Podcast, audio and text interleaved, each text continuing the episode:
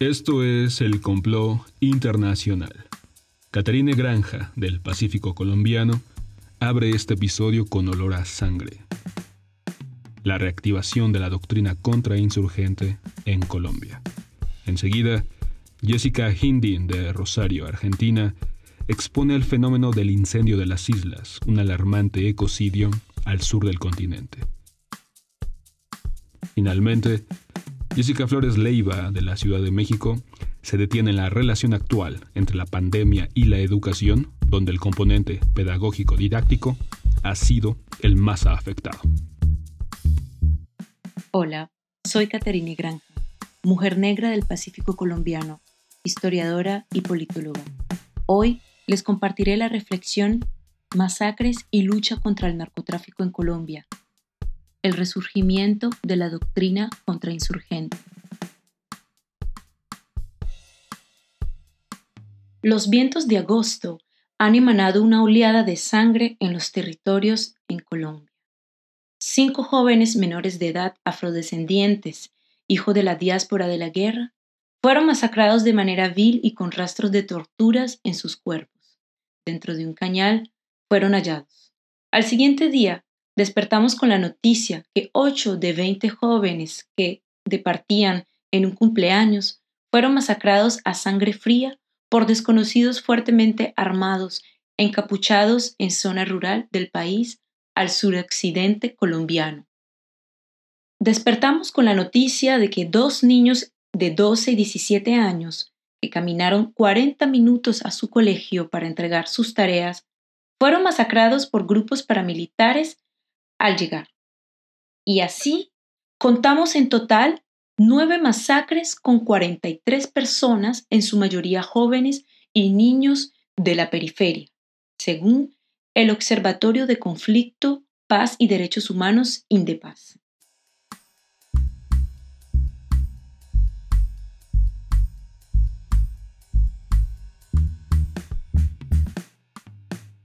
Ante los hechos, el presidente, quien intenta recuperar su popularidad, y su ministro de Defensa adjudican estas masacres de civiles al narcotráfico y a redes de microtráfico.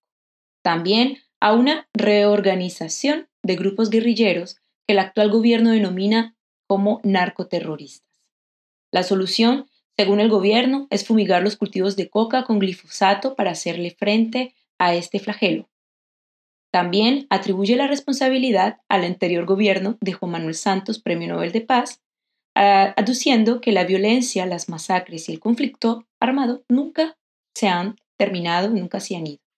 Esto es paradójico, puesto que el partido de gobierno, el Centro Democrático, liderado por Álvaro Uribe Vélez, no ha respetado la implementación de un largo y difícil proceso de paz que duró seis años, cuyo eje central es la reparación integral a las víctimas del conflicto armado.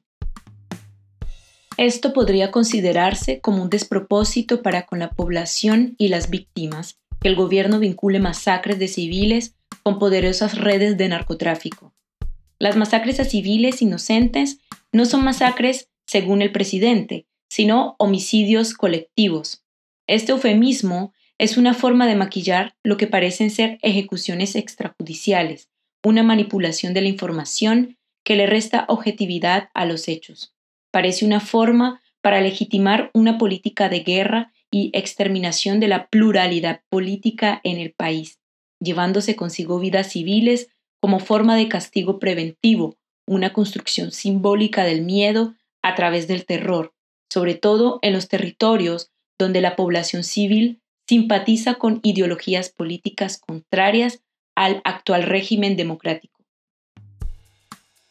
Tal estrategia es conocida como la doctrina de contrainsurgencia, surgida a partir de la visita practicada a Colombia por la misión Jacques Bourou del ejército estadounidense en febrero de 1962 durante el gobierno de Guillermo León Valencia.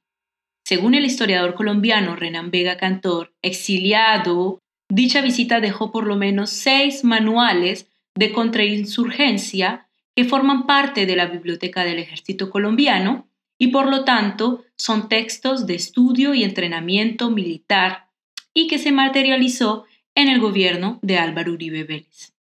Tales manuales consideran que el crecimiento y continuación de fuerzas denominadas hoy como narcoterroristas dependen del apoyo suministrado de la población civil. Esto ayuda a entender las intervenciones del presidente frente a las masacres selectivas de líderes y lideresas sociales de jóvenes y niños a lo largo y ancho de nuestro territorio. Cantor define esta política basada en la doctrina de contrainsurgencia como paramilitarismo de Estado, en la que toda reivindicación de derechos humanos o ambientales por parte de movimientos de la sociedad civil son etiquetadas como acciones de guerra contra los intereses del gobierno. Según el Instituto de Estudios para el Desarrollo y la Paz, INDEPAZ, Colombia tiene el récord de la fosa común más grande del continente con 20.000 cadáveres, la masacre del Aro. Y desde el 2016 hasta la fecha han sido asesinados más de mil líderes y lideresas sociales, excombatientes, ambientalistas y población civil. La doctrina contrainsurgente seguirá aniquilando, desapareciendo, despojando, torturando y silenciando las voces del pueblo que exigen una transformación estructural de políticas de guerra que fomentan el destierro, el empobrecimiento y la marginación de cualquier manifestación ideológica de izquierda o progresista en Colombia. Los vientos de agosto apagaron las vidas de jóvenes y niños inocentes por causa de una doctrina que parece estar reanudándose.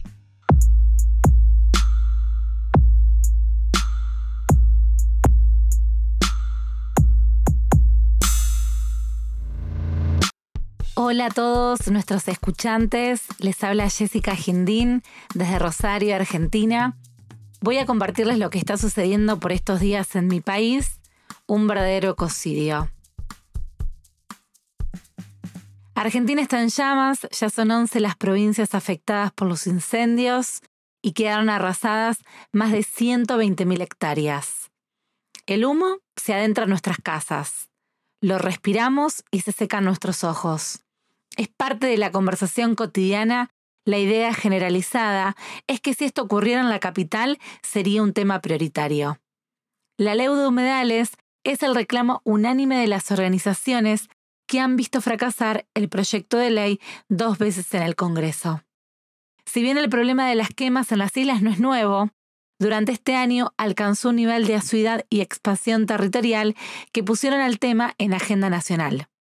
Nos preguntamos, ¿estos focos son intencionales? ¿Qué hay detrás? ¿Cuál es el negocio? ¿Y qué consecuencias trae? La palabra que circula por las redes y diversos medios es el ecocidio. ¿Alguna vez lo escucharon? Su definición, destrucción de gran parte del medio ambiente de un territorio, especialmente si es intencionado e irreversible. Podemos decir que es un concepto profundamente político. Estaba propuesto para ser el quinto crimen contra la paz, cuando iba a constituirse la Corte Penal Internacional de la Haya en el 98, pero el ecocidio se quedó afuera por la oposición de Estados Unidos, el Reino Unido y los Países Bajos. ¿Les sorprende? Los delitos tipificados por esta Corte son los de lesa humanidad, genocidio, crímenes de guerra y los de agresión contra estados o territorios. Allí, la destrucción del ecosistema no es considerado un crimen contra la humanidad. ¿Pueden creerlo? El concepto de ecocidio comenzó a generarse en los últimos años de la guerra de Vietnam sin embargo, la primera vez que el mundo escuchó la palabra ecocidio fue en la cumbre ambiental de las Naciones Unidas en 1972, en Estocolmo, donde se acusó a los Estados Unidos de ecocidio por sus prácticas en Vietnam. Ahora bien, se preguntarán qué relación existe entre este concepto y lo que pasa en Argentina. El humedal que se quema es un ecosistema de gran variedad de flora y fauna. Decenas de especies están sufriendo los embates incendiarios. Se cruzan de orilla animales salvajes, a nado o volando. Muchos huyen del fuego y mueren en el camino. La catástrofe ecológica está a la vista. Entonces, ¿por qué se queman las islas? Lo que sucede es que las islas rinden más que un campo para criar y engordar ganado. Hoy a los campos conviene arrendarlos o explotarlos con la soja. Entonces, la explotación ganadera ha ido buscando nuevos horizontes. ¿Para qué se queman las islas? Para preparar el terreno para que el ganado se alimente y ahuyentar a los roedores, como por ejemplo las víboras, que pueden atacar a los animales. ¿Quiénes son los responsables? Buena parte de las islas son tierras fiscales, pertenecientes a los gobiernos autónomos de cada provincia, y estos son los que otorgan los permisos para la explotación. ¿A quiénes? ¿Cómo? ¿Bajo qué mecanismo? ¿A cambio de qué? Son respuestas que debe dar el gobierno de cada provincia. Otra de las preguntas que nos hacemos es ¿por qué ahora? Las quemas generalmente ocurrían en primavera, pero la bajante del río ha provocado que haya más terrenos para ocupar y por eso se cree que esas intervenciones se dan a esta altura del año. Y por último, ¿es posible controlar los incendios? Sí, con notificaciones a todos los responsables de las islas y con multas severas, que hoy son irrisorias. Mediante la geolocalización se conoce exactamente dónde están los focos. Solo basta decisión política para hacerlo. Hoy se actúa cuando los incendios están declarados, o sea, tarde. Para terminar, les comparto el pensamiento del filósofo y ambientalista brasileño Leonardo Boff, donde dice, el proyecto de la especie humana es un proyecto Alejandro Magno o Hernán Cortés, es decir, un proyecto conquista. Solo una cultura suicida puede destinar gran parte de su esfuerzo a la cultura de la muerte, y no la de la vida. En esa guerra contra la naturaleza tenemos las de perder. La Tierra es más fuerte que nosotros. Tenemos que firmar una paz perpetua. No basta con una tregua. Hasta la próxima.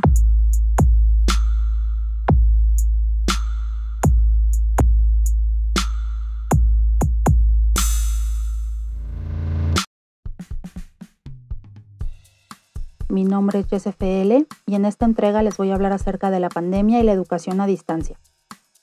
Como parte de la incertidumbre y el riesgo en el que estamos inmersos, es evidente que muchas esferas de nuestra vida cotidiana no pueden continuar estructuradas como eran en el pasado.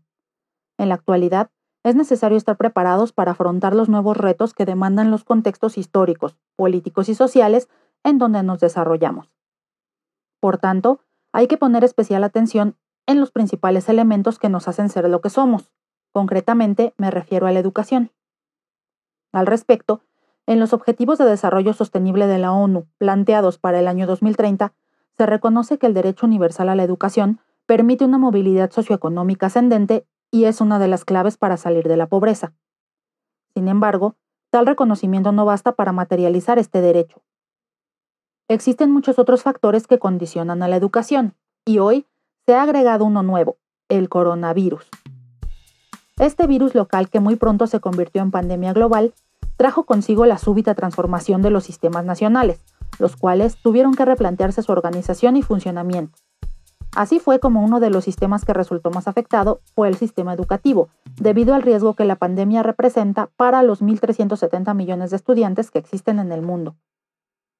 Por esta razón, la educación tuvo que reestructurarse, Así que desde los principales organismos internacionales se generaron alternativas para el cierre global de las escuelas con el objetivo de proteger el bienestar de los niños y jóvenes y al mismo tiempo garantizar el acceso a un aprendizaje continuo.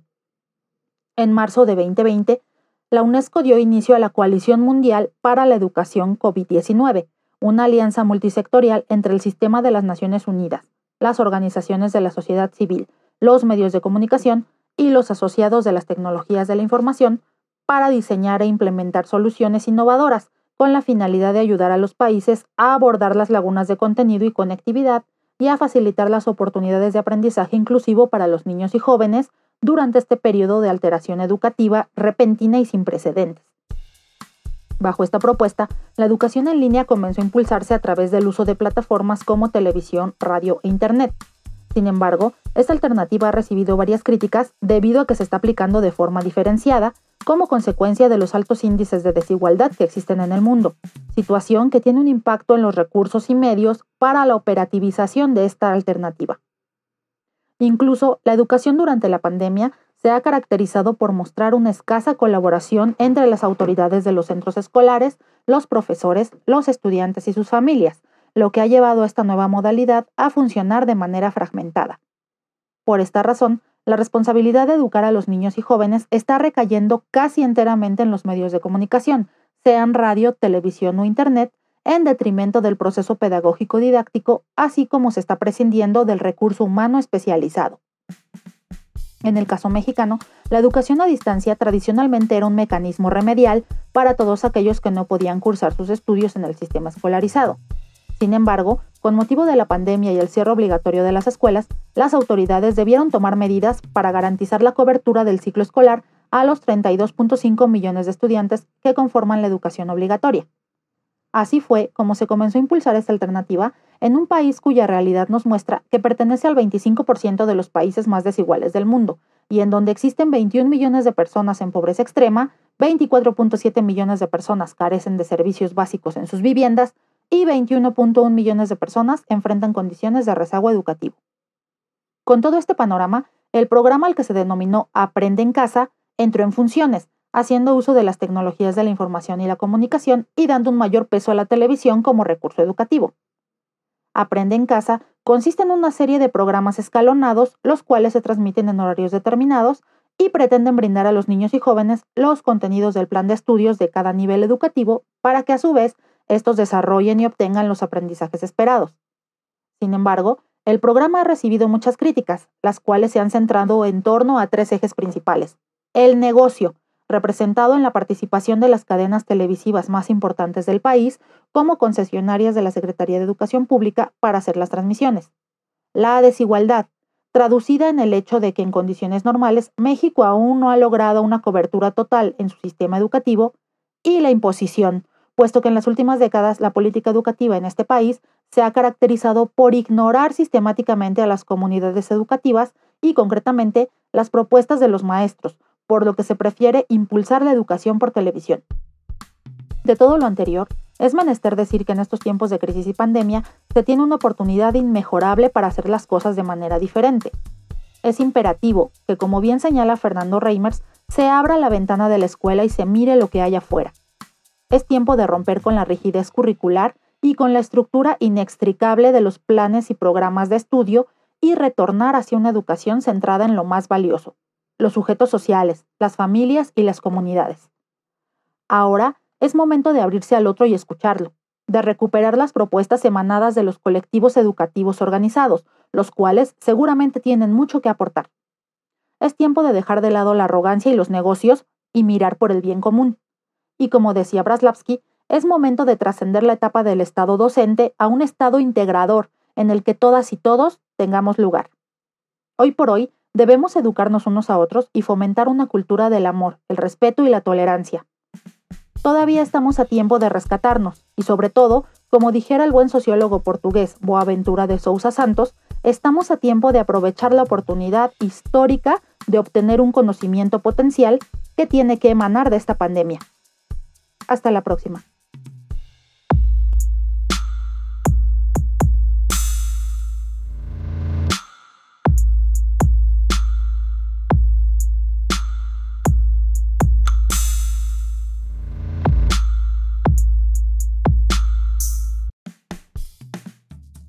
Hemos llegado así al término de este episodio. Ahora puedes contactarnos en Instagram siguiendo al Complot Internacional. No olvides suscribirte a nuestra frecuencia en Apple Podcast o en Spotify para escuchar los programas anteriores y estar súper actualizado. A nombre de las personas que hicieron posible este programa, gracias por dejarnos entrar hasta la intimidad de sus oídos. Nos escuchamos pronto, muy pronto, en el siguiente complot.